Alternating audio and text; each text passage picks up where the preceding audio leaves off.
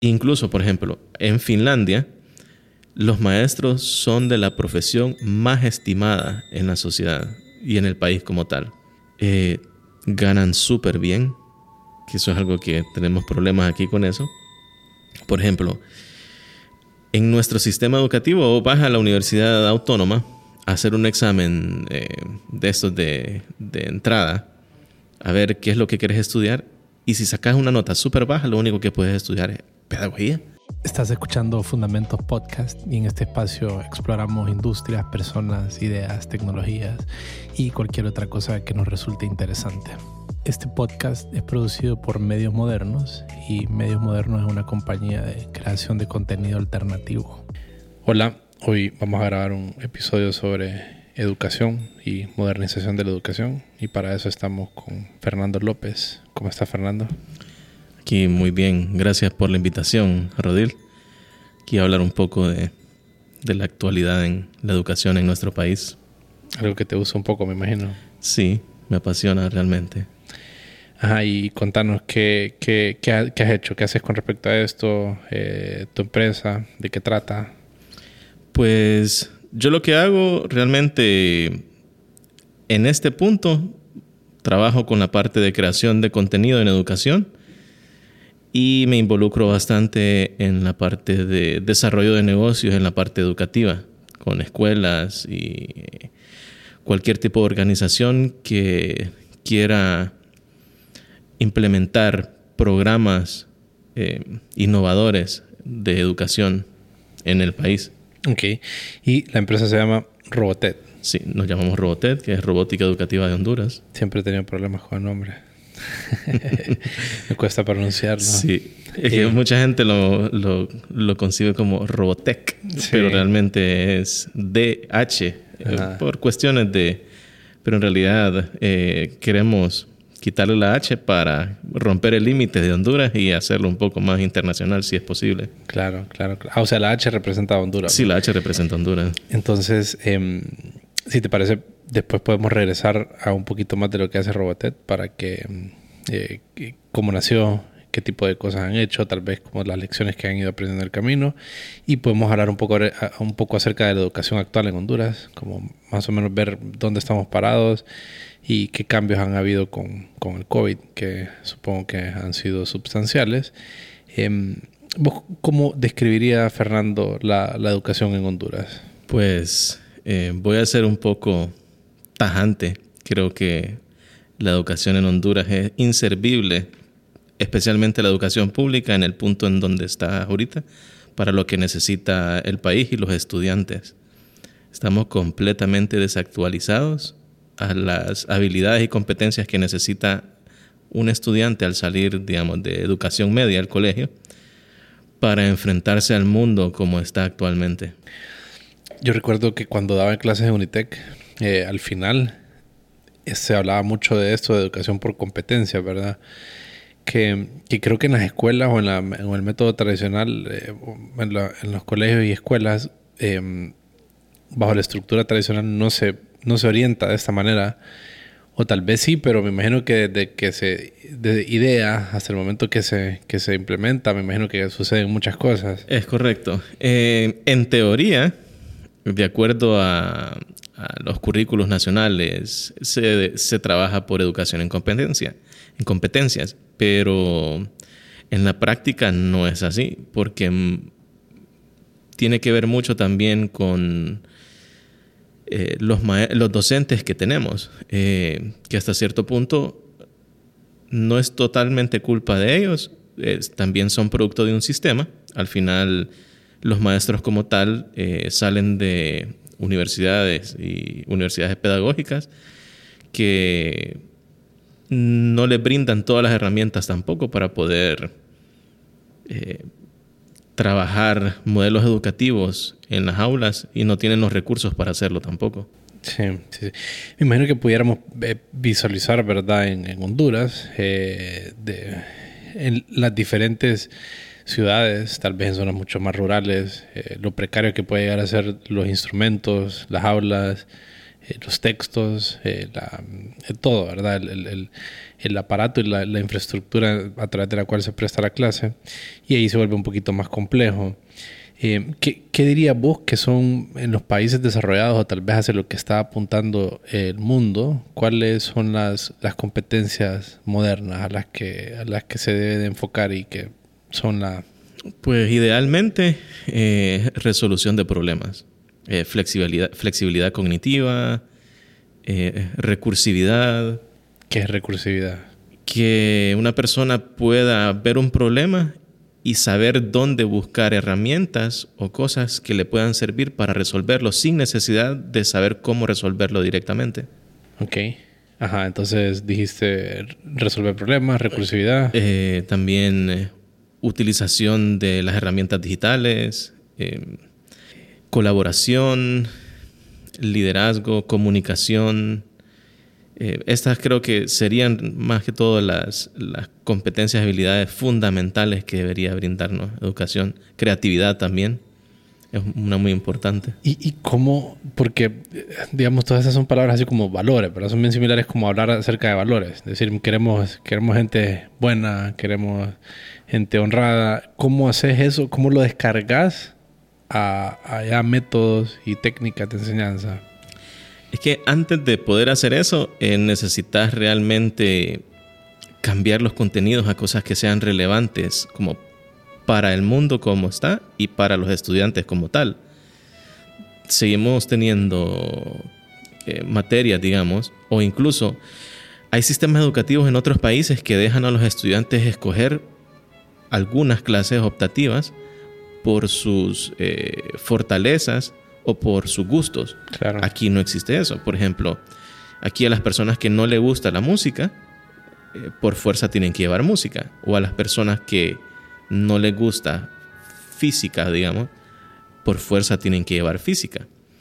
No lo miro mal hasta cierto punto, está bien tener una base y un entendimiento básico de eso, pero en cierto punto, eh, y probablemente a todos nos sucedió en algún punto en la escuela o en el colegio, que íbamos a una clase que andábamos perdidos en la luna porque no nos interesaba, ya sea porque no nos gusta o no era parte de nuestra fortaleza, o porque el maestro no tenía ya sea las herramientas o la pasión o lo que sea necesario para crear el engagement, digamos, en los estudiantes durante la clase. Sí, sí. Sí, yo recuerdo cualquier cantidad de clases Eh, que no me exactamente. gustaban. Todo, todos en, en- en- en muchos de los países de Latinoamérica sucede eh, eso, que no tenemos la opción para, para poder hacer lo que nos gusta y lo que nos llena, lo que nos hace plenos, lo que nos apasiona, lo que nos, nos da esa, esa alegría incluso, porque al final, eh, vos y yo lo sabemos, eh, ya después de haber salido de un sistema formal de educación, que aprender realmente te, te llena como persona, incluso te da alegría aprender cosas que te gustan. Sí. Te digo, no, y mi experiencia, por lo menos, yo en la escuela era muy mal alumno, sumamente malo. O sea, yo, mis últimos, de, de toda secundaria, yo iba a ocho recuperaciones, ponele. Yo tuve una experiencia similar, pero porque yo era bastante rebelde, no me gustaba hacer Yo era tareas. bastante rebelde también, pero simplemente no me interesaba. Sí, y era mucho. mezclado con rebeldía. Eh, pero vos eras buen alumno, ¿no? No, yo no era buen alumno. Ok. En en- de, primero a- de primer grado a sexto fui medalla segundo lugar. Una vez entré a séptimo grado empezó mi declive. Ah, igualito me pasó. Y, o sea, trataba de hacer el mínimo para tal vez lograrlo. Solo el último año me enfoqué un poco más o puse un poco más de esfuerzo. Sí, porque no quería. No quería, quería ir a la fiesta con mis Claro, compañeros. tranquilo, ¿verdad? Exactamente. Entonces, eh, pero era fuera totalmente de, de las clases. Aunque sí tenía clases que sí me gustaban bastante. En especial las que tenían que ver con cosas prácticas. Como tenía un, tengo, tuve dos maestros que realmente, tres realmente, que hasta el son de hoy todavía recuerdo algunas de sus enseñanzas. Aunque siempre fui rebelde y no hacía las tareas, pero sus enseñanzas sí me quedaron. Sí. Sí, creo que ya vamos a hablar como decís cosas prácticas y vamos a hablar acerca un poco de, algunos métodos eh, y estrategias estilo Montessori y esto que, que, que es interesante. Pero volviendo al tema, eh, sí, creo que el, el maestro juega un rol clave. Y lo que sucede, por lo menos en mi experiencia, pues mi rebeldía me llevó a estar en un montón de escuelas y, tal vez no escuela, pues no sé si la mejor calidad o no, pero donde es bien evidente, o como hay muchos maestros que lo único que están haciendo es trabajando porque están ahí, porque es la única opción que tienen casi. Y yo creo que dar clases es, debería de ser, tal como es en otros países como en Finlandia, o en países sumamente donde la educación es muy valorada, debería de ser algo es muy preciado. Es algo muy preciado porque estás formando las generaciones. Está formando todas las carreras, eh, todos los profesionales que vas a ver en un futuro. Realmente, de, de, la escuela primaria y secundaria salen todos los ingenieros, etc. Obviamente pasan por la universidad a, algún, eh, a una especialización, podríamos decirlo así. Pero como calidad de estudiante o de persona eh, se forma en los primeros años, no en la universidad. ¿Y vos crees que, que mm, la persona debe dar, digamos, alguien que que, un ingeniero, ya pregrado, supongamos. Eh, ¿Será que la persona tuvo que haber sido un muy buen profesional o, pudo, puede alguien ser un pedagogo meramente sin tener esa, esa, ese insumo del profesionalismo que implica haber desarrollado lo que le está dando clases? Eh, entonces, ¿qué importará más? ¿La sustancia de él como profesional para conocer lo que va a explicar o el método que es la pedagogía? siento hasta cierto punto, porque yo estoy en educación, pero no tengo educación, eh, educación formal acá en, educación como tal. Eh, creo que tiene más que ver la vocación que un método en específico, porque tengo muchas experiencias a través de los años eh, de estudiantes que hasta hoy en día me dicen que gracias a, la forma en que yo les enseñaba, por, digamos, temas que a mí me gustaban mucho y me apasionaban, la forma en que yo les enseñaba, que eso les ha quedado, más allá de yo tener las técnicas eh, para, para brindar este tipo de conocimiento. Sí. Te, voy a, te voy a decir, yo daba clases en Unitec, di clases durante dos años y eh, se cae un poco, me parece a mí, en esto y las universidades y eh, como en utilizar mil técnicas y utilizar que que ludificar todo, esa es la palabra, ¿verdad? Sí, ludificar. Eh, tiene dos. Hay una que es gamification y la otra es ludificación, que una tal vez conlleva un poco más de tecnologización. Gamification. Sí, gamification. Ok, o sea, como que impulsaba mucho querer gamify y me parece, em, no sé, creo que, creo que los estudiantes actuales y en algunas universidades eh, tienen una noción muy eh, es muy pasiva sobre la educación, eh, no es tan activa de parte de ellos, eh, no, no, y que, creo yo que aprender no es, no es alguien insertándote a vos información, no, sos un recipiente que recibe información, sino es vos interactuando con el conocimiento y despertando tu interés. Entonces, en realidad eso es lo que mi, mi, objetivo siempre era cómo hacer que a las personas les interese esto, era cómo hacérselos atractivo y cómo hacérselos un reto. entonces, crear ese sistema, esa idea. Eh, para que ellos pues pudieran sacar su, su parte y, desarrollarles el... Pero sí siento que se, se, quiere abusar de ese tipo de cosas como de querer hacer uso de, gamification y que medirte a través de eso, lo cual no me parece, no, no creo que sea tan... Sí, en efecto. Eh, probablemente por la generación en que tenemos se ha buscado eso. Eh, porque, son nativos tecnólogos. Es correcto. tal vez... Que utilicen la tecnología entonces para... Así es, pero lo que vos estás hablando es parte de una pirámide de aprendizaje donde el hacer las cosas es lo que brinda el aprendizaje más duradero y más profundo. Hay ciertos niveles, una es escuchar, leer, la otra es eh, analizar, la otra es compartir el contenido, enseñar y hacer y, y la síntesis son las tres partes de la pirámide donde mayor aprendizaje se da. Sí, sí, totalmente, totalmente. Porque... Incluso creo que hay un dicho por ahí que dice, ayúdame a hacerlo y me voy a acordar toda la vida. O algo por así, algo así va ese, ese dicho. No recuerdo y creo que es de uno de estos filósofos griegos antiguos que desde, eh, desde aquellos tiempos ya tenían una idea clara. Sí, esa gente de rato andaba pensando.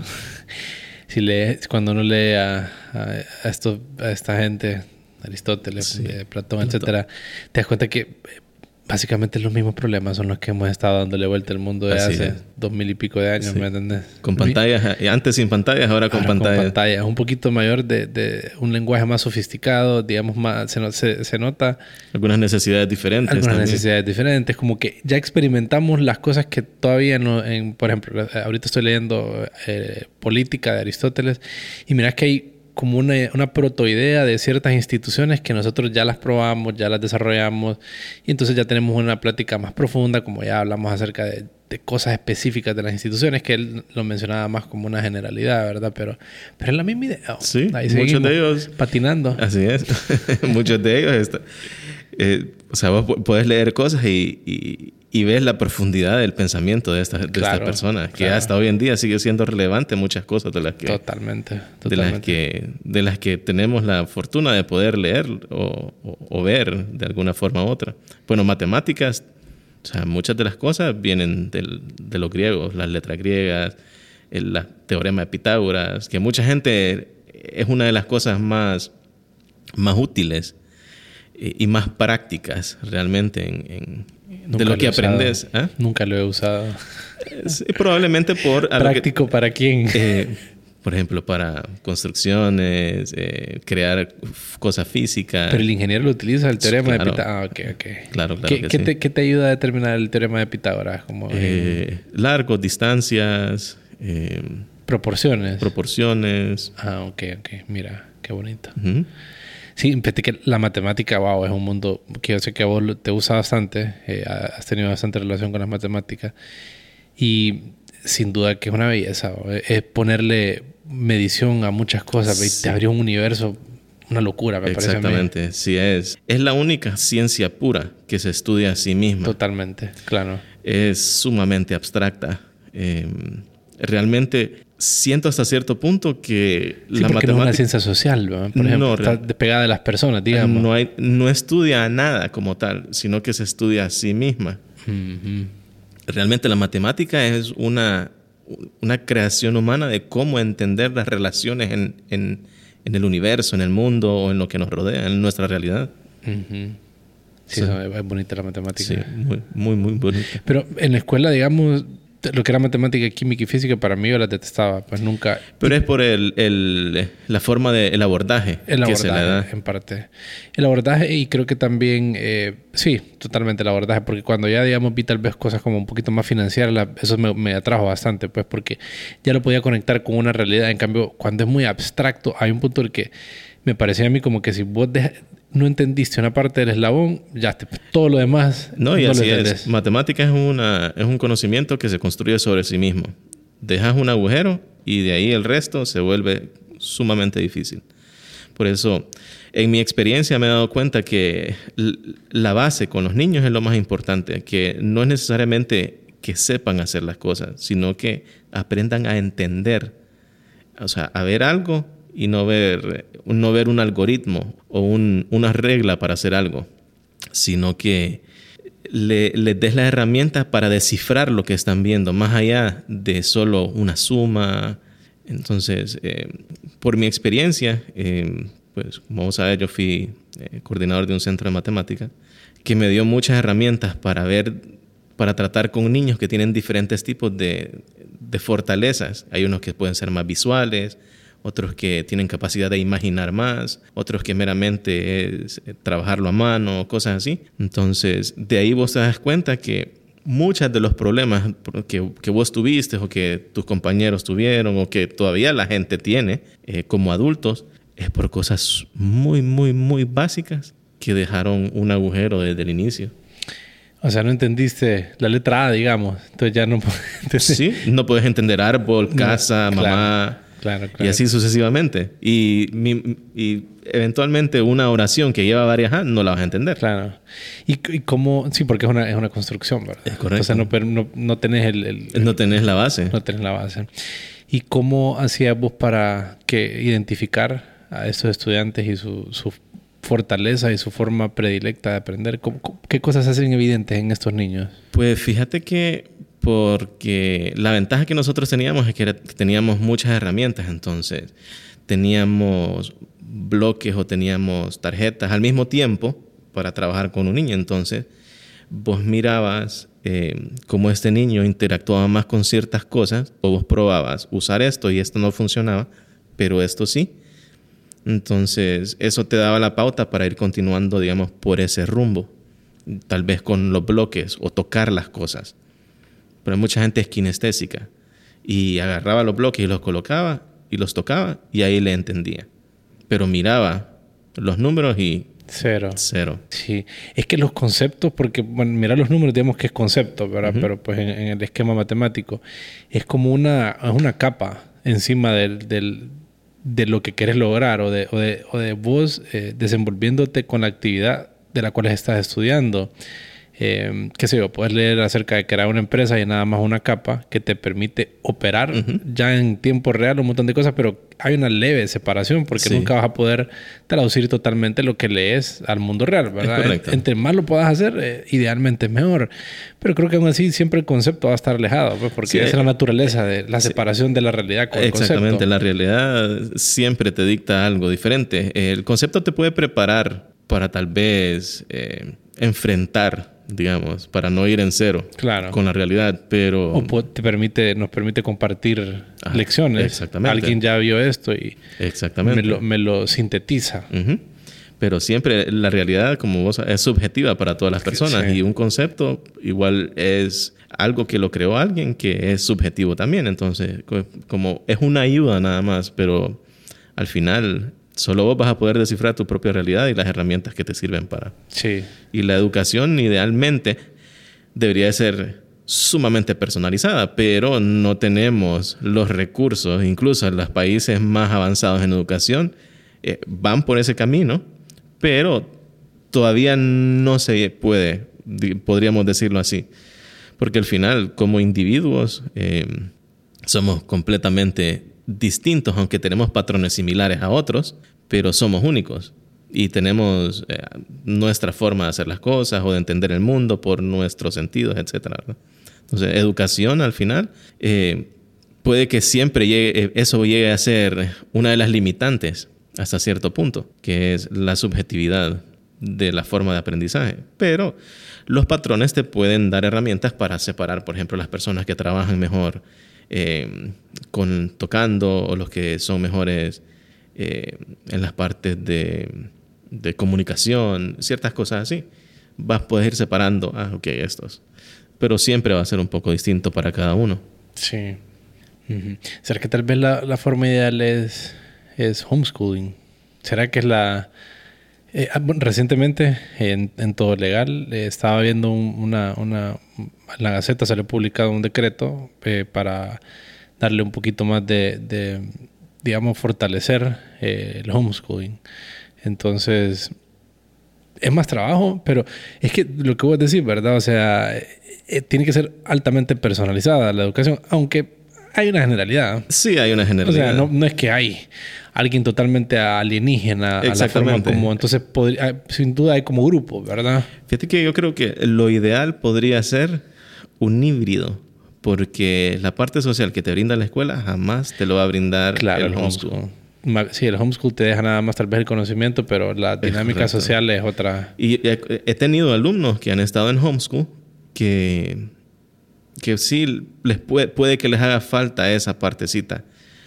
Eh, nunca vas a llegar a tener la complicidad que puedes llegar a tener con tus compañeros de, de seis años, digamos, o de un año incluso, claro, claro, en un aula de clase sin tus papás, porque normalmente homeschool, los padres siempre hay algún tipo de supervisión eh, de los padres cercana, entonces tal vez no, no te dejan ser vos al 100%, Sí, podría suponerlo. Sí, sí, sí, no se crea esa, esa complicidad, como Es decís, correcto. ¿verdad? Que, que, que es sumamente humana y que te la cargas el resto de tu vida porque pues, eventualmente ya no estás con, tu- con tus padres Así es. y necesitas, necesitas estas dinámicas. Sí, las dinámicas sociales. ne- Necesitar las dinámicas sociales, armarte en grupos y empujar proyectos y es ese correcto. tipo, ese tipo de cosas. Y Fernando, ¿cómo más o menos la gente aprende? Digamos, ¿cuál es la forma eh, como la gente puede, puede obtener conocimiento? Pues hoy en día eh, está bastante enfocado en las siete inteligencias. Bueno, ahora son más de siete. Las inteligencias múltiples, podríamos decirlo Que así. nos encanta crear listas pa, a los humanos, pero hasta cierto punto es mejor que antes, porque antes la inteligencia se medía por un solo número. El, IQ era. El coeficiente intelectual, que realmente se queda muy corto. Sí mide ciertas cosas, pero al final no medía inteligencia musical. Que es algo que es sumamente valioso y no es fácil tampoco. O esa es una de ellas, inteligencia musical, kinestésica, que es la del cuerpo, como... Como bailar, tal vez. Exactamente, bailar. Hay unas personas que pueden bailar y otras que Claro. Ni con una pistola en la cabeza. Eh, intrapersonal, que son las personas que se conocen muy bien, o interpersonal, las que tienen buenas relaciones. Está visual espacial, que son las eh, personas que entienden los espacios eh, muy bien. Está inteligencia matemática, lingüística, que son las personas que son buenas, puede ya sea hablando o escribiendo o en las partes de las letras. Mi, son varias, creo creo que me comí algunas, pero... Matemáticas, eh, ¿cómo se llamaría esa? Sí, inteligencia matemática. directamente. Eh, que va mezclado un poco con visual espacial también, al final. Pero sí, creo que ahora son ocho, siete o nueve, por ahí. Y entonces, en realidad, como, como un, digamos, un docente o, si a la hora de diseñar, si nos pusiéramos con la, con la tarea titánica de querer diseñar el mejor sistema educativo, probablemente intentarías que en este sistema se puedan identificar ese tipo de personas y de alguna forma pues empezás a trabajar alrededor de, cómo estas personas aprenden y los agrupes de alguna manera, pues sin tampoco separar agresivamente. exactamente. Eh, pero sí, no excluir. No excluir porque pues necesitas siempre la mezcla. Ahora, déjame, me, gustaría irme por un ratito por un, por un camino sin, sin fin y sin al que no hay, del que no, no sé si podemos regresar, pero vamos a regresar, te lo prometo. Y es, eh, ¿vos crees que estas cosas, estas tendencias son naturales o, las podemos moldear en la vida o es algo con lo que venimos ya casi estructurado en nuestro ADN? Es que las dos partes. Realmente, eh, el humano es un, es, un ser bastante manipulable hasta cierto punto. Entonces, depende del objetivo que tenga la persona que tiene el poder en ese momento. Si vos lo que querés es empoderar a las personas, lo que vas a hacer es fortalecer em, lo que, en lo que ya sos bueno y dar una base, digamos, en sus debilidades. O si querés que eh, tu objetivo es que estas personas hagan algo en específico, los puedes manipular directamente.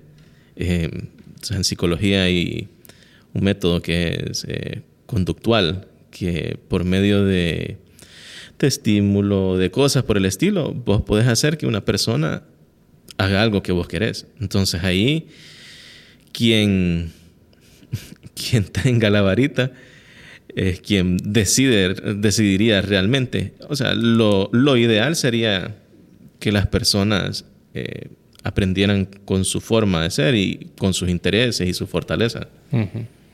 Pero, eh, digamos, platicamos acerca de lo que vos mencionabas, de hay gente que, relaciones interpersonales, eh, la gente que se conoce muy bien, como dice que se llama. Intrapersonales. Intrapersonales. luego tal vez gente muy buena con pensamiento matemático, otras con el pensamiento espacial. Eh, podemos moldear esas cosas, pero venimos con una tendencia bien fuerte, ¿cree? Sí, venimos con una tendencia bien fuerte. Puedes aprender, o sea, realmente, si lo haces deliberadamente, un humano puede aprender cualquier cosa, sin duda alguna. Incluso volverte experto en algo que inicialmente no fuese tu, tu fortaleza. Puede que implique más esfuerzo lograrlo que trabajar en tu fortaleza, pero se puede sin duda alguna. Claro.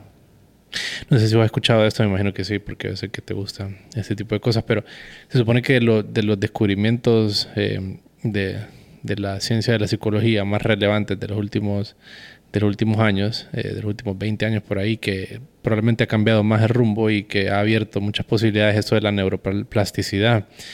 Y sí, porque tradicionalmente se creía pues uno que éramos como una eh, bastante mecánico, ¿verdad? La cabeza o la mente y en cambio ya este, esta forma de ver la, la, ciencia, porque la psicología me parece que es bastante complicado, no soy psicólogo pero es una ciencia bien difícil de, de, tratar. Sí, es súper abstracta. Es súper abstracta e y de algo bastante humano y es bien difícil de poder demostrar muchas cosas, además de, no sé si vos sabes de esto que se llama se me escapa el nombre, pero eh, un científico hace como siete años publicó un paper en el que demostró que la mayoría de experimentos de ciencias sociales estaban malos. Sí, que no, se, no, no pueden ser reproducibles. Ajá. Es la, creo que la teoría de la replicabilidad. Sí, ya lo, ya lo, había visto, ya lo había leído. Y entonces, o sea, caen que está, un montón de las cosas que la gente cree, de, esas de esas cosas que aparecen en Facebook, de esos exámenes, que si haces esto significa que sos inteligente y que o sea, esos son basados, en, es una falacia, ¿me entiendes? Cosas que no se pudieron replicar y que nada más eran para ganar premios, etcétera, y, por ahí. No se aplican a todos, pero, pero sí hay muchos que, que se les aplica eso. Es que, como te digo, trabajar con humanos es sumamente complejo. Claro, sí, el, el cerebro es una, es una caja negra. Sí, y... Que entendemos un par de cosas, pero hay mucho que... Es que yo me puedo analizar eso. Lograr descifrar completamente el cerebro humano sería trascender a ser humano. Porque, no sé, probablemente eh, un mono nunca pueda descifrar todo lo que sea ser mono, porque no se puede ver desde afuera. de la misma razón, como humano no podría verte en su totalidad. En su totalidad, porque trascenderías, ya te convertirías en un... Una especie de Dios, tal vez. No, no creo. No, pero si quisieras usar un término así un poquito empujado. Un, un, ser humano superior. Sí, los límites del conocimiento. Sí, los límites. Pero Kant exploró bastante eso, de cuáles son los límites del conocimiento. Y mm, sí, ¿será que podemos conocerlo todo? Y de nosotros mismos también.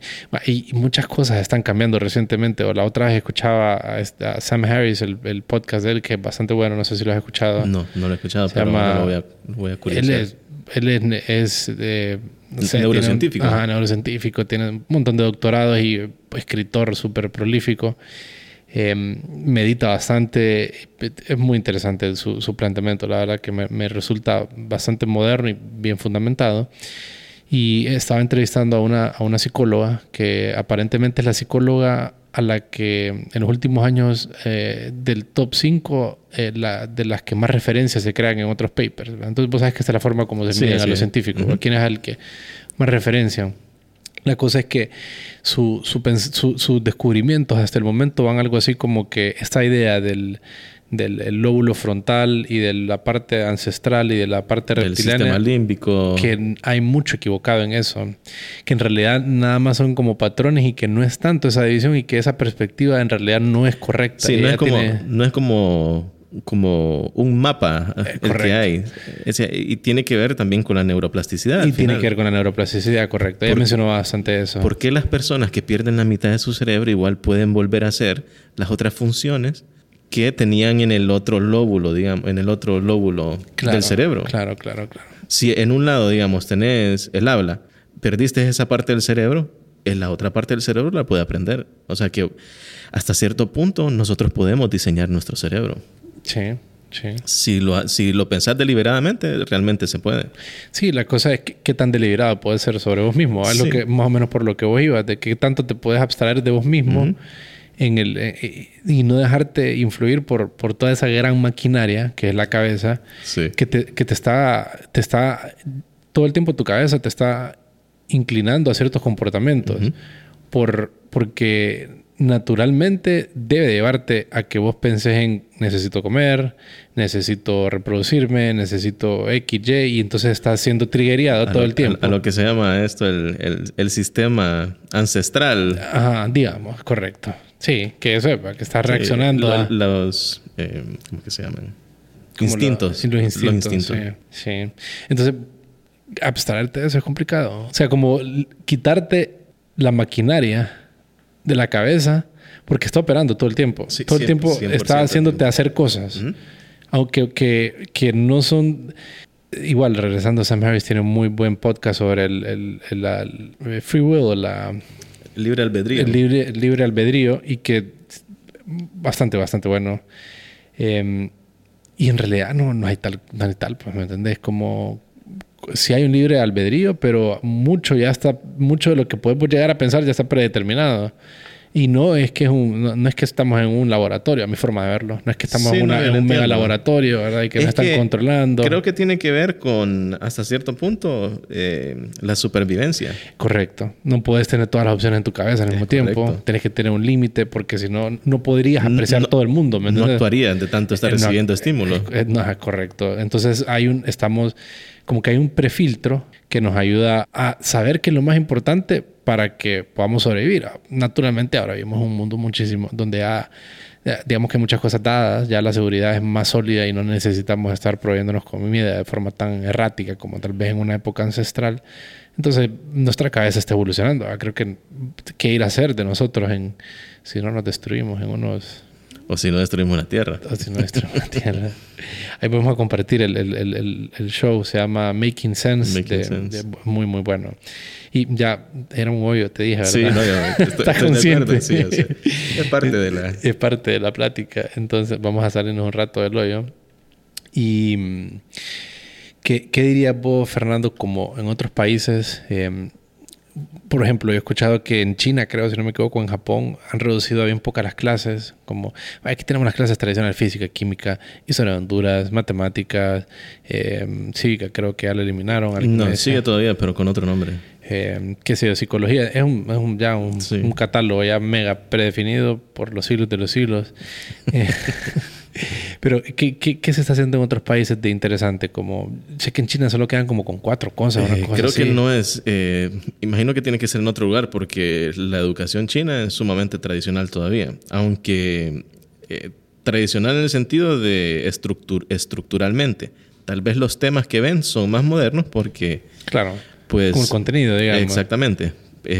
tal vez un poco más de tecnología y todo, pero sí es bastante tradicional. Igual en Japón ahorita, eh, creo, si no me equivoco, están tratando de hacer un cambio. Que de, hace algunos años, incluso, al inicio, por ejemplo, aquí tenemos kinder, pre-kinder y le enseñan a los niños a tratar de leer eh, las letras y los números. En Japón te enseñan primero a cómo ser una, un buen ser humano, una buena persona, cómo respetar a los demás y ya después viene una educación más formal como tal. Y, por ejemplo, en eh, eh, ¿qué, otros países? Hemos conversado con vos siempre acerca de, de, otros países donde... Sí, hay, hay muchos. Eh, donde la educación es común, como Finlandia y los países nórdicos. Más Finlandia que todo. está Finlandia. Latinoamérica, Chile es el país con, digamos, mejor educación, si podríamos decirlo así. Que todavía en Latinoamérica es un, está un poco eh, alejado, pero Chile tiene las mayores, las mayores ventajas. Se enfoca bastante en esta parte de, de brindar competencias y habilidades relevantes a los estudiantes. Eh, Finlandia, que es hasta los momentos la cúspide de la educación, aunque eh, como, todo, como los humanos todo lo tratamos de medir, eh, hay un examen que se llama examen PISA, que lo hace la Organización de Cooperación y Desarrollo Económico, que es un ente internacional, que te mide a los estudiantes con respecto a, ciertas cosas, que, que, tanto entienden lo que leen, que tantas habilidades tienen en cierta cosa. Y por ejemplo, Corea del Sur, Shanghái salen en los primeros lugares. Finlandia estuvo como en, los primeros en el primer lugar algunos 7 o 10 años, si no me equivoco. Pero ahorita estos países lo han superado en número. Pero eh, creo incluso que Finlandia sigue por encima de estos tipos de, de, sistemas. Porque, por ejemplo, en Corea del Sur, un estudiante de secundaria empieza su clase a las 6 de la mañana y termina de estudiar a las 12 de la noche. Sí. Y o sea, entran a las 6, salen a las 4 de la tarde de la escuela y después se van a, a centros de estudio a seguir estudiando y terminan súper tarde y llegan a su casa y duermen poco y es súper, súper complejo. A tal punto que en Corea del Sur em, hay unos exámenes, digamos como el SAT, que los coreanos creen que definen el futuro profesional de toda la vida de una persona y es la época donde más suicidios eh, adolescentes o juveniles se dan. Porque es tanta la ansiedad de que no les va a ir bien y todo este esfuerzo que han hecho. Mientras eh, al otro lado está Finlandia, que, donde no dejan tareas, donde el objetivo de, de ellos es que un niño sea un niño, que tenga tiempo para jugar, que tenga tiempo para para ver su, su panorama, eh, su realidad, experimentar las cosas. Eh, incluso hay, hay cosas del sistema finlandés que me parecen tan asombrosas, como por ejemplo, si vos te gradúas, eh, digamos, noveno grado, ya vas a bachillerato. Allá puedes tomar dos caminos, una escuela técnica y una escuela formal que te lleva a la universidad. La escuela técnica te puede llevar directa, te puede llevar a una carrera técnica a universidad o a una profesión como tal, a un trabajo ya. Pero si vos cursaste una y sentiste que no era lo tuyo, podés regresar al colegio a sacar la técnica o viceversa. Claro, o sea, diseñada con, con, el humano en, en, la, ecuación, ¿verdad? Exactamente. Que no, cambiamos de opinión. Eh, eh, no es que de inicio vas a hacer lo que querés en tu vida. Exactamente. ¿Cómo, ¿Cómo le dejas esa responsabilidad a un ser humano, a un adolescente que todavía no tiene ni la menor idea de muchas cosas, el definir qué quiere ser el resto de su vida? Sí. Eso es algo que es una de las presiones en muchos de los sistemas educativos tradicionales. ¿Qué vas a estudiar? Ah, el el, examen de aptitudes dice esto y esas son tus opciones y nada más. Entonces es muy cerrado. Mientras que eso es lo que me gusta, la libertad que tienen las personas en la parte de aprender. Y el objetivo del sistema educativo finlandés al inicio es que vos aprendas cuál es tu forma de aprender. Claro, claro, claro. Parten de, de incluso se hacen evaluaciones psicológicas para ver cuáles son los, tipos de aprendizaje de cada persona. Trata de ser individualizado. Como que vos mismo te des cuenta sí. Para que vos puedas potenciarte a vos, ¿verdad? Exactamente. No es que tu maestro sabe cómo aprendes y él te va entonces a llevar en ese camino y te va a jugar con, con tu...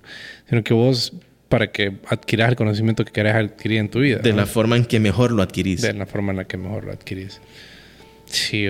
Incluso, por ejemplo, en Finlandia los maestros son de la profesión más estimada en la sociedad y en el país como tal. Eh, ganan súper bien, que eso es algo que tenemos problemas aquí con eso.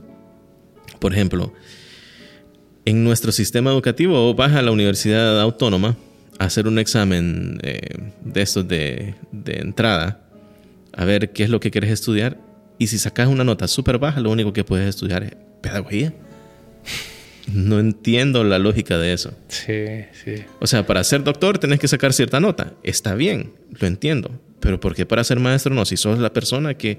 Está moldeando el está futuro. Está moldeando el futuro, exactamente. En Finlandia es lo contrario. Para ser maestro tenés que demostrar vocación, dedicación, pasión, además de, eh, pasar por muchos filtros académicos, educativos, porque para ellos, o sea, ellos eh, sienten que los maestros como tal, y no es que los maestros están ahí para dar el conocimiento, sino que eh, están ahí para apoyar a los estudiantes en su camino de aprendizaje. Y tienen que ser los profesionales más capacitados con toda la pasión del mundo para poder potenciar a, esta, a estos humanos que van a, que van a producir, digamos, para la, para la sociedad como tal. O sea, es un concepto bien simple que el maestro no te inserte el conocimiento.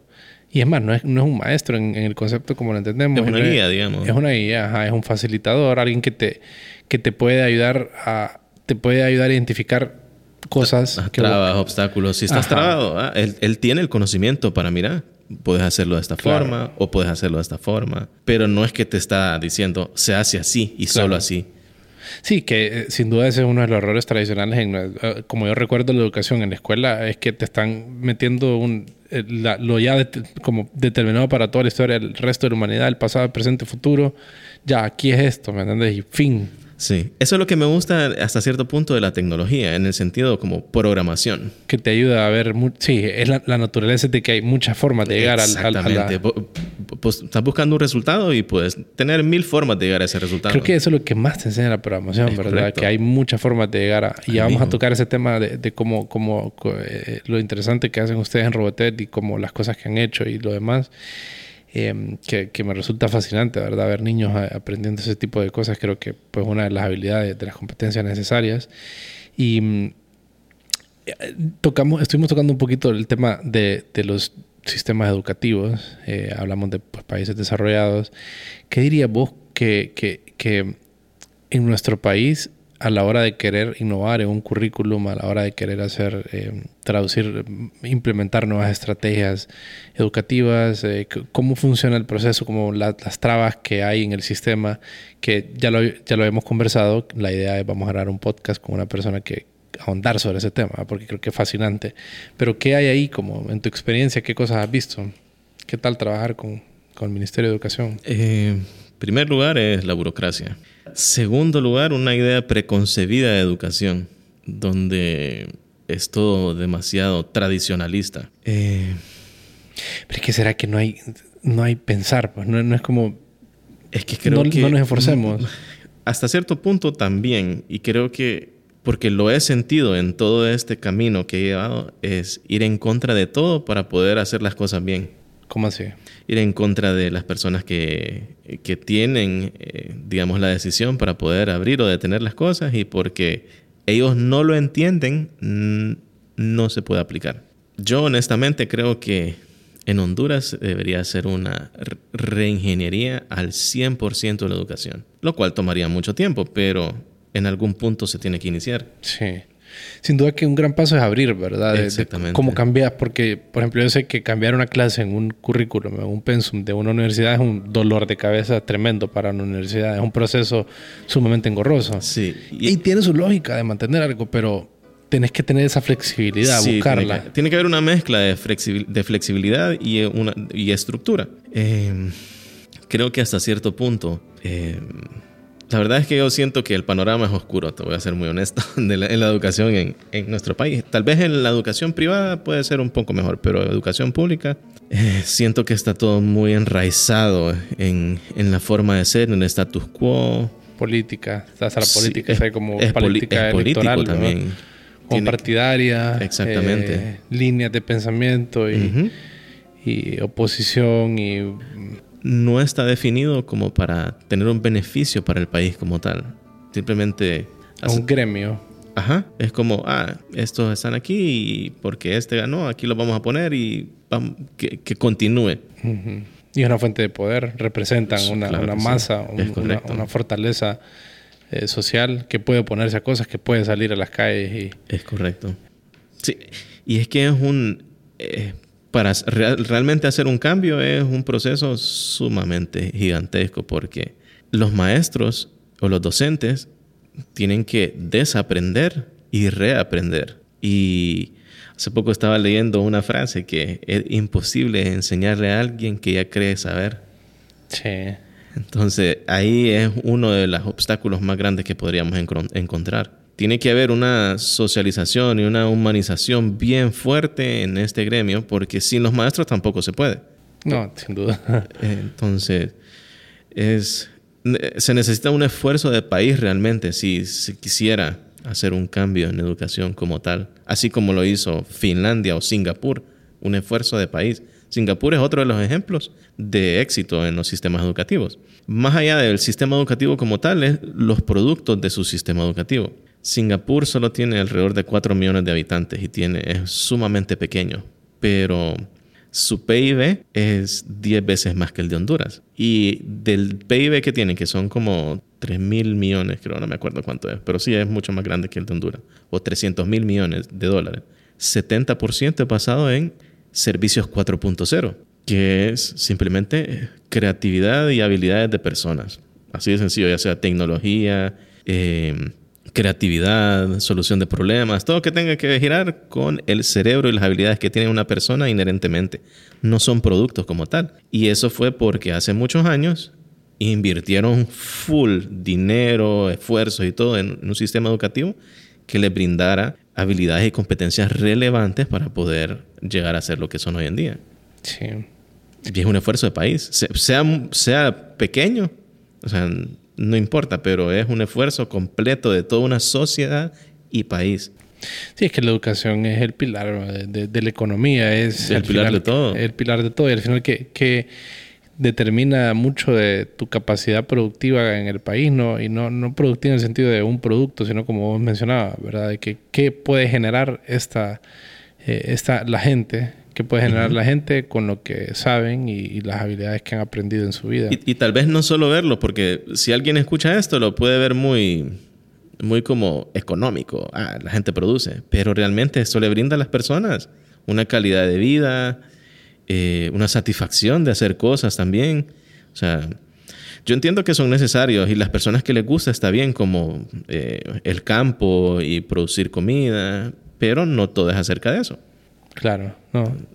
no, y no son alejados, pues, o sea, no, no, no, es, no excluyente. No, claro que no, no es excluyente. Eh, creo que es más de, vocación que, que, querés, porque pues el campo sin duda que es la comida. Sí, es, no puedes, es necesaria. es necesaria. de nada sirve la educación si no hay comida. De nada sirve la educación si no hay comida, es correcto. Y otro tema eh, interesante, Nando, es eh, con respecto a, que lo hemos conversado varias veces y pues ahorita con la pandemia creo que se ha manifestado mucho, es la educación virtual, ¿verdad? Creo que por un lado, por un lado como que hemos visto que no estábamos listos para esto en Honduras, eh, una, unas instituciones más preparadas que otras, nos agarró de sorpresa a todos. Y creo que hay muchas lecciones que se pueden extraer. entre ellas, ¿qué, ¿qué, cosas, Nando, vos mirás como la educación virtual dirías que aplica para todo tipo de educación? ¿qué, ¿Cuáles tus opiniones por ahí? Sé que tienes fuertes opiniones. Es complejo porque la educación virtual, como nos obligó a convertir la, pandemia, es lo que se trató de hacer fue llevar las aulas a las computadoras. Pero realmente no ha sido fructífero hasta cierto punto porque es demasiado tedioso, es mucho tiempo, o sea, realmente sentarse más de cuatro horas frente a una computadora recibiendo clases es cansado. Entonces, eh, creo que no se aprovecha la ventaja de la tecnología, que parte es eh, romper las barreras tradicionales de educación, que es como el tiempo y el espacio. Claro, eso es lo que hace la tecnología en eh, esencia. Exactamente. entonces siempre te obligaban a hacerlo a una hora en específico. Síncrono. Ajá, exactamente. Mientras que, mm, por ejemplo, yo puedo, ah, yo aprendo mejor en la noche pero mi maestro no me va a dar clases en la noche. Y yo tenía que, yo, digamos, tenía que estar en clase a esa hora. Eh, o tenía que hacerlo desde cierto lugar o con ciertas cosas. Y eso fue lo que se trató de hacer, llevar el aula, hacer un aula virtual donde el maestro siempre seguía dando el mismo, el mismo método y el alumno seguía recibiendo eh, información. Mm, algunas instituciones lograron eh, un poco más que otras con herramientas digitales de de interactividad, de gamification, que suena mucho esta palabra hoy en día, pero realmente así, o sea, la generación que tenemos le gusta bastante y, aprende. No se puede negar. Exactamente. Eh, no es todo acerca de eso, no todo es un juego que puedes ganar o perder, o sea, pero es una herramienta que te sirve, digamos, para, para quitarle ese peso, digamos, a la educación como tal y... La rigidez o la... La, rigidez, exactamente. Eh, ahí es donde creo que no estábamos preparados en el sentido de que eh, muchas personas no sabían cuál era la gama de herramientas que se podían utilizar virtualmente. Eh, algunas que estaban más que sabían más y habían investigado más acerca de eso, pues aprovecharon a, poner en práctica todas las herramientas que conocían. Otras, pues simplemente utilizaron la pantalla y la cámara y eso fue todo. Pero mm, no solo a Honduras le sucedió. Casualmente hace algunos meses estuvo en una reunión con, con personas eh, de Alemania, algunos del Parlamento, del Bundestag, y hablando acerca de esto mismo, de la educación virtual y todas esas herramientas, y ellos tuvieron el mismo problema, nada más que a una diferente escala. Eh, trataron de solucionarlo más rápido y tenían más recursos para hacerlo, y les funcionó un poco mejor, pero los agarró de la misma forma que los, nos agarró en Honduras. Sí. Bueno, y por un lado creo que se puede ver de varias formas, pero tanto como el, método propiamente puro eh, de, la educación virtual y como todas las estructuras alrededor. Y también lo más básico que es tener la infraestructura para el simple hecho de, de lograr hacer la, la de que opere, ¿verdad? Tanto en el emisor como en el receptor. O sea, quien esté impartiendo la clase, que tenga una buena conexión a internet, que tenga un espacio adecuado, una computadora decente, y el que está recibiendo que tenga los mismos, los mismos eh, recursos. Eh, y traducirlo todo esto a, todo el país, a las áreas rurales, es complicado. Eh, sí, incluso nosotros vimos casos, por ejemplo, en educación privada fue más sencillo porque muchas personas contaban con una computadora en su casa, los maestros también. Hoy en día en educación privada, la computadora, para los maestros específicamente, es la herramienta de trabajo por excelencia. Y muchos estudiantes la tienen, pero en educación pública, a lo mucho, muchos estudiantes recibían tareas de fotos en WhatsApp. Claro. Y tal vez un videito que mandaba el maestro en WhatsApp. A un WhatsApp que les tocó ahorrar 25, 50 lempiras para ir a comprar una tarjeta para conseguir datos para ese momento. No es que me podía poner a ver videos de YouTube o algo por el estilo. Y en educación pública, eso fue la mayoría. O sea, ahorita tenemos un año y medio perdido en educación pública. Incluso más contando todas las pérdidas que se ha dado por la mala, por la mala gestión de periodos y periodos atrás. Incluso tengo una generación perdida, podremos tener. Realmente, así de grave podría ser. Una generación perdida educativamente. Es un, problema, bastante serio. Sí. Pero, ¿cómo crees vos que qué se va a quedar? ¿Crees vos de este método que nos vimos forzados a, como humanidad y como país a meterlo, ¿verdad? Sin, sin poderlo pensar mucho, ¿qué esto se va a quedar? Eh, en los complementos a la educación presencial, que va a ser, por ejemplo, ahí es donde creo que va a ser un poco complicado para los maestros, puede que implique más trabajo para ellos, pero complementar lo que hacen en las aulas, eh, si un estudiante quiere profundizar en una plataforma, ahí va a encontrar dónde, digamos. O un estudiante que está atrasado, en la misma plataforma se puede nivelar. Y es como, podríamos decirlo, un democratizador de la educación hasta cierto punto. Eh, bueno, para las personas que tienen los recursos para poder hacerlo. Em, eso, continuar rompiendo las barreras tradicionales de educación, que si no pudo ir, imagínate grabar las clases y subirlas, estarlas subiendo siempre para los estudiantes, digamos, que no pudieron ir. Y el domingo en la, en la tarde, el estudiante le dio curiosidad y aquí ah, vieron en clase y voy a ver la clase. Sí. Eso sería muy interesante. Es que fíjate que las barreras de la educación sin duda, y, se están cayendo, creo yo. O sea, bueno, ya rato se, digamos que, creo yo que desde que, desde que el, Internet eh, cobra bastante importancia en el mundo, ¿verdad? En los 90, 1990 que sale Tim Berners-Lee inventa el, el, protocolo eh, y se empieza a creer que va a cambiar mucho la educación. O sea, y a rato venían eh, las personas que estaban bien metidas en el Internet, venían hablando de que esto va a revolucionar la educación. Y no ha sucedido al ritmo que ellos creían, pero ha habido bastantes cambios. Y yo creo, desde mi perspectiva, que los cambios principales que ha habido es la idea, la academia, creo que es la que más está, la idea de la academia como pregrado, posgrado, doctorado, esta idea se está borrando mucho y, es más como un, un, multi, un espacio donde vos podés adquirir el conocimiento y la pieza de información que requieras o la habilidad que requieras. O que querás. O, lo que querrás. Eso es lo más importante, lo que platicábamos antes, es que vos empezás a querer aprender cosas para tu trabajo, para tu vida, para lo que sea, pues ese, ese deseo. O para tu hobby, lo que sea, lo que sea que, te llene. Correcto, porque al final somos humanos que queremos ser felices y queremos... Sí, por ejemplo, porque, y, y, vos y yo lo sabemos, nosotros hemos recibido educación eh, en Internet, que ya sea que saqué una certificación de proyectos porque me iba a mejorar mi currículum y porque me gustaba, pero también saqué algo de trabajar con cuero porque tenía ganas, porque me gusta el cuero y porque lo quiero tomar como hobby. Claro. Y una no necesariamente la voy a poner en mi currículum, pero lo tomé porque lo quería hacer y porque me llena y porque me gusta. Sí, creo que ahí la lección es que la educación es más que el currículum. ¿no? Ah, claro que sí. es más, de lo que, más que lo que vas a meter en el currículum, sino... Es acerca de la vida. Es acerca de la vida, pues. Es herramientas para tu vida, para desarrollar habilidades, para enamorarte. Para hacerte feliz. para hacerte feliz, enamorarte de la vida. Hay gente que, que no, no, no, anda ese... Como ese enamoramiento sobre aprender cosas y me, me, resulta... Me resulta misterioso. ¿Qué, qué pasa? Pues? Incluso triste. Triste. que no que no puedan ver la vida como una constante fuente de crecimiento o de, o de edificación personal, que te graduaste de educación formal y ya no puedes aprender nada. Sí. Hasta triste, ¿eh? Realmente. Yo estaba, eh, no recuerdo dónde vi o escuché de una universidad en Italia, creo que era uno, que estaban reenfocando su, su estrategia de eh, los productos y cómo se posicionan en el mercado como educación para gente mayor.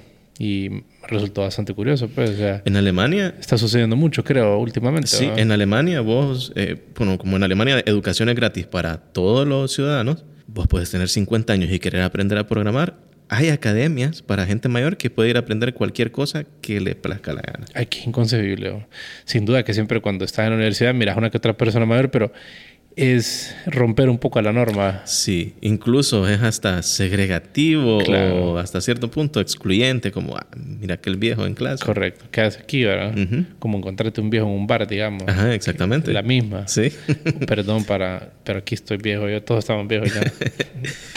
y Nando, y si, si podemos como un poco de qué, qué, qué haces en Robotet, que me parece que es bien interesante lo que ustedes hacen, qué tipo de Soluciones. Pues, te cuento un poco. Nosotros en Roboted somos una empresa dedicada a, a, la implementación de programas educativos de robótica en instituciones, eh, también de impresión 3D y damos cursos. Entonces, lo que nosotros hicimos o hacemos es creamos eh, programas de aprendizaje, eh, ya sea estructurados o no estructurados, para que los estudiantes aprendan robótica e impresión 3D. ¿Por qué nos decidimos por robótica? Por el hecho que engloba algunas habilidades que son sumamente necesarias en el mundo en el que estamos, que es la cuarta revolución industrial. Entonces robótica implica aprender un poco de electrónica, programación y robótica como tal. Y sumándole impresión 3D, ahí puedes hacer la parte de diseño y materialización de cosas. Entonces, eso es lo que nosotros hacemos. Implementamos en escuelas, em, en centros educativos, colegios, incluso hemos trabajado con algunas universidades. ¿Hace cuánto iniciaron? Tenemos ya cuatro años de existir. ¿Y como, con cuántas instituciones diferentes han trabajado? Algunas, en el país algunas 30, en 35 instituciones. Desafortunadamente, la situación actual nos ha desacelerado eh, bastante. Claro, sí, pues naturalmente las escuelas han, parado, ¿verdad? ¿Y mm, ¿cuántas escuelas privadas más o menos hay en Honduras? Eh, aproximadamente unas 12.000 escuelas privadas en todo Honduras, ya sea bilingües o en español, pero sí contando ya sea eh, una institución que solo sea escuela o que solo sea colegio, cuenta como una también. ¿Y cómo se mira el producto, lo que ustedes entregan? Eh, entregan como un kit de robótica, ¿verdad? Como... Sí, es que es una mezcla de todo, realmente. Eh, nosotros lo que tratamos de hacer es brindarle a, un, a una escuela toda la infraestructura para que la implementación sea lo más sencilla y efectiva posible. Ok, ¿y cuáles son las piezas en esta implementación, en esta infraestructura? Okay. Eh, las piezas son los kits de robótica, dependiendo del grado eh, o de la complejidad o lo que sepan los estudiantes, se, analiza eso. Eh, los contenidos, material didáctico, capacitación a instructores, seguimiento, soporte técnico pedagógico, porque contamos con todas las áreas. uno de mis socios es ingeniero en sistemas y es ingeniero en electrónica también. Una de mis socias es pedagoga y yo pues he estado en la parte educativa y en la parte de tecnología por algún tiempo, ya bastante tiempo. Entonces, formamos un grupo que se complementa bastante y que fortalece todas las áreas de lo que hacemos realmente. Entonces... Eh, es una solución bastante completa. La sí, tratamos de hacer una solución muy, muy completa porque resulta que nosotros fuimos compañeros de trabajo. Entonces, eh, nosotros vimos la realidad de la educación desde adentro, como docente y en una escuela que tuvo la intención en algún punto de hacer algo, pero en primer lugar no había o era muy caro. Y no había nada tan completo como esto. Todo, todo era tal vez muy, muy hecho en un molde que solo de esa forma podía ser. nuestro, programa, nuestro programa es bastante personalizable. O sea, si una escuela quiere solo desde séptimo grado hasta arriba, tenemos un robot y un contenido y material didáctico de eso para adelante. Si lo quiere implementar desde pre-kinder hasta último grado, contamos con todas las etapas. Eh, contamos también, por ejemplo, las escuelas que nunca han tenido ningún, ninguna educación en esa parte. Eh, primero se agarra toda la escuela y se le da una, una base de conocimiento. En la medida va avanzando la escuela en los años con el programa, se va haciendo la separación de los, de los grados Eh, y especializando cada... Exactamente con un kit diferente, más complejo, eh, programación de otra forma, ya en código, porque iniciamos con programación en, en bloque, eh, que es bastante sencillo, son bloques visuales que se van uniendo y encajan uno con otro, y los que no encajan pues no van dentro de esa programación que estoy tratando de hacer. Entonces, y así sucesivamente. ¿Y dónde puede, dónde en las redes sociales, ¿Cómo, ¿Cómo, pueden encontrar a Roboted? Estamos en Facebook como Robótica Educativa de Honduras, en Instagram también y en nuestro sitio web que es robotedhn.tsh.tech. Todo esto lo vamos a poner igual en las notas del show para que quien esté interesado pueda, ¿Sí? pueda... O también nos pueden visitar. Tenemos un centro de robótica en Jardines del Valle en San Pedro Sula. Pueden encontrar en Google, ponen robótica educativa de Honduras y les va a salir, les va a salir toda la información, sitio web, el mapa, teléfonos. ¿Y qué tipo de cosas hacen eh, aquí? Aquí pues eh, tenemos aulas donde damos cursos, damos cursos de electrónica, robótica, impresión 3D, diseño 3D. Ahí producimos algunos de los kits también. Eh, nosotros diseñamos y fabricamos los kits en impresión 3D o en acrílico corte láser. Nosotros armamos el kit con las piezas que creemos necesarias para el aprendizaje y a esos kits eh, tienen su material y, todo esto eh, y todo lo que lo acompañe necesario para poder implementarlo en, una, en un centro educativo. Y han participado en varias competencias de, ¿cómo se llaman estas? De, eh, de emprendimiento. no, no, de robot. De ah, sí. poner robots a pelear y... Fíjate que a pelear todavía no. Eh, fuimos a competencias de eh, una competencia regional en Guatemala que no son como de Sí, es que no hay que pelear. De desafíos. Es divertido. De cuando estás más grande y entendés ya que es por diversión. Pero con los niños todavía no es bueno hacer eso, sino más que todo completar desafíos, porque lo que hace es ponerles a trabajar la cabeza. ¿Cómo voy a hacer esto? Y realmente los niños participan activamente en descifrar y resolver, resolver los problemas. O sea, y es bien es súper interesante. ¿Cómo qué tipo de cosas, de, problemas hay que resolver? Eh, ponele los robots que se, utilizan para las competencias normalmente es estilo, estilo carro, es un smart car se le llama, que tiene abajo sensores de seguimiento de línea, sigue una pista, eh, tiene sensores de distancia. Entonces, ponerle que uno de los desafíos es una pista, tener varios obstáculos, entonces el robot cuando llega a los obstáculos los tiene que hacer a un lado o a cierto lado y tienen que quedar en cierto lugar en específico, continuar y cada equipo te dan un color, por ejemplo, y hay marcadores en la pista de cierto color que hay otra cosa que tiene que hacer el robot hasta cierto punto. Tiene que identificar el color y mover la pieza para este lado. Entonces, todo eso que hace el robot lo programan los estudiantes. Qué belleza. Sí, es súper interesante. Y, los y, y se divierten. Es claro, es, como un equipo, es, todo. Un deporte, es un deporte, es un montón de cosas. Trabajo en equipo, eh, ingenio, creatividad. exactamente. Resolución de problemas, eh, creatividad. Y ellos no lo miran así. Obviamente, vos como... Que, como sí, que ya tenés todos esos conceptos en tu cabeza. Ves como, ah, ahí están aplicando. Ajá, exactamente. Pero los niños simplemente lo hacen. Pues. El niño está siendo niño. Eh, pues. Exactamente. El niño está siendo niño. Y ya. Pero es muy, muy, muy bonito, la verdad. Sí. Pues interesante, la verdad que eh, buena plática. Gracias, gracias por, por compartir un poco de tu conocimiento y seguramente vamos a tener otros episodios para platicarte más cosas. Que estés bien, Fernando. Muchas gracias por invitarme, Rodil. Y pues aquí vamos a seguir trabajando para, para darle una reingeniería a este país en la, parte educativa. Necesitamos eh, poder integrarnos a, a, la plática mundial en la parte de tecnología, que y es, es posible. Claro, claro. Solo que se necesita esfuerzo. Sí. Conjunto. En conjunto. No hay que parar. No hay que parar.